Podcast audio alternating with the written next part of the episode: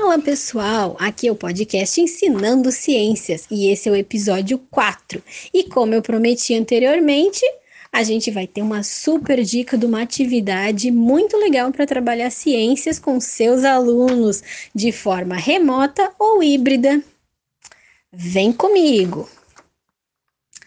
A ideia da atividade é uma atividade que possa sim ser trabalhada tanto no remoto que é totalmente à distância, ou no híbrido, onde você vai estar intercalando a distância e o presencial. Então, eu vou passar uma atividade que você possa utilizar nos dois. Aí você, como professor, vai decidir como melhor aplicar, porque você conhece bem a sua turma, né? Então você vai saber como adaptar essa atividade caso necessário. Vamos lá. A minha atividade é uma história, uma contação de história a partir do uso aleatório de imagens.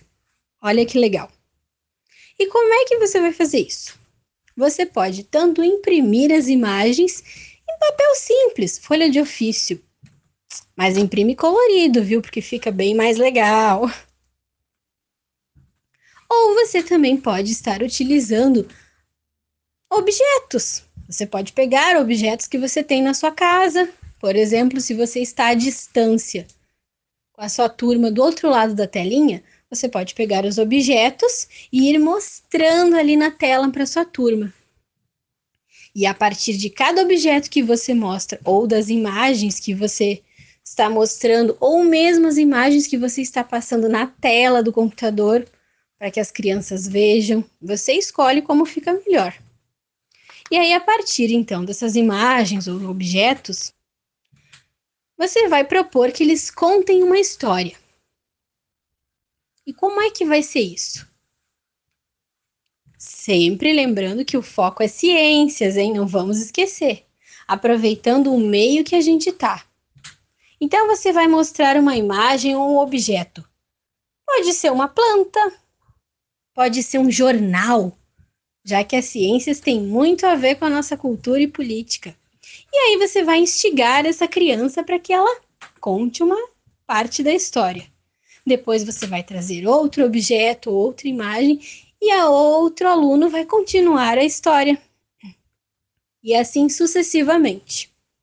Então você vai estar despertando a imaginação, a criatividade do seu aluno, Lembrando que é muito importante também essa atividade para fazer com que as crianças entendam o conceito de tempo e espaço, pois você está trabalhando atividades a partir de objetos ou imagens que você tem ali ao seu redor.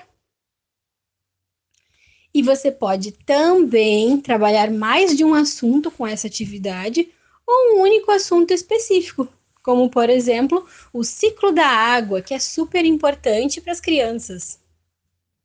Então você pode trazer uma torneira, você pode trazer um copo d'água, você pode trazer uma imagem de um jornal de alguma coisa que aconteceu em alguma parte do mundo sobre a água e vão surgir muitas histórias para você discutir e debater na sua sala online ou na sua sala presencial, se o caso for híbrido. E qual a importância dessa atividade?